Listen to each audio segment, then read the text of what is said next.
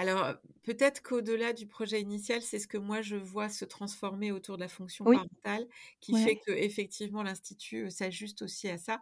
Mais j'avais déjà pensé l'institut autour de cette lecture-là.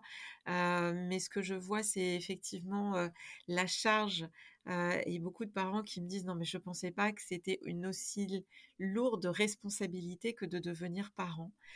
Et ça, c'est des propos que j'entendais pas, il y a une dizaine d'années, en fait, hein. Mmh. Je je vois vraiment, cette, cette charge et je je le je redis, cette charge mentale, je l'ai utilisé un peu à un moment, dans le livre. Mais globalement, les parents d'aujourd'hui, se retrouvent face à des enjeux de responsabilité quant à l'épanouissement de l'enfant.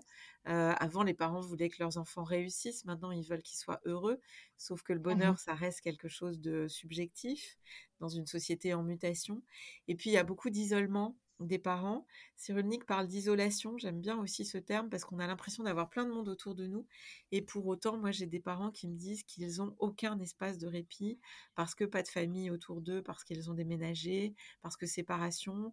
Hem et que globalement, malgré tous nos réseaux, ben, visiblement, on Mmh. se retrouve quand même assez isolés et nous, on voit beaucoup de parents qui sont démunis par rapport à des questions, heu, qui qui pourraient sembler, simples, mais qui, heu, savent pas, en fait, ne savent plus oui. auprès de qui trouver de l'aide, même s'il y a pléthore de propositions.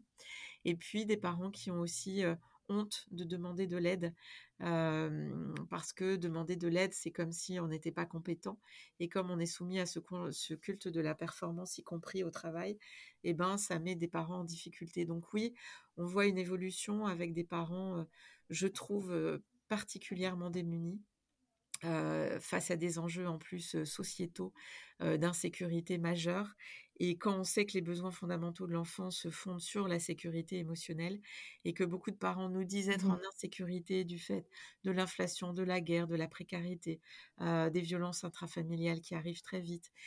Bref, comment être parent et apporter cette sécurité alors que soi-même, on n'a pas le sentiment de la recevoir dans cette société? Et je trouve que c'est un défi, heu, que les parents d'aujourd'hui, heu, sont amenés à à à traverser. Je dis pas que les parents d'hier n'avaient pas la guerre aussi, mais la mondialisation et l'accès à l'information de partout créent notre environnement de manière plus oppressante et du coup, une pression plus importante sur les parents, Mmh d'aujourd'hui, en fait.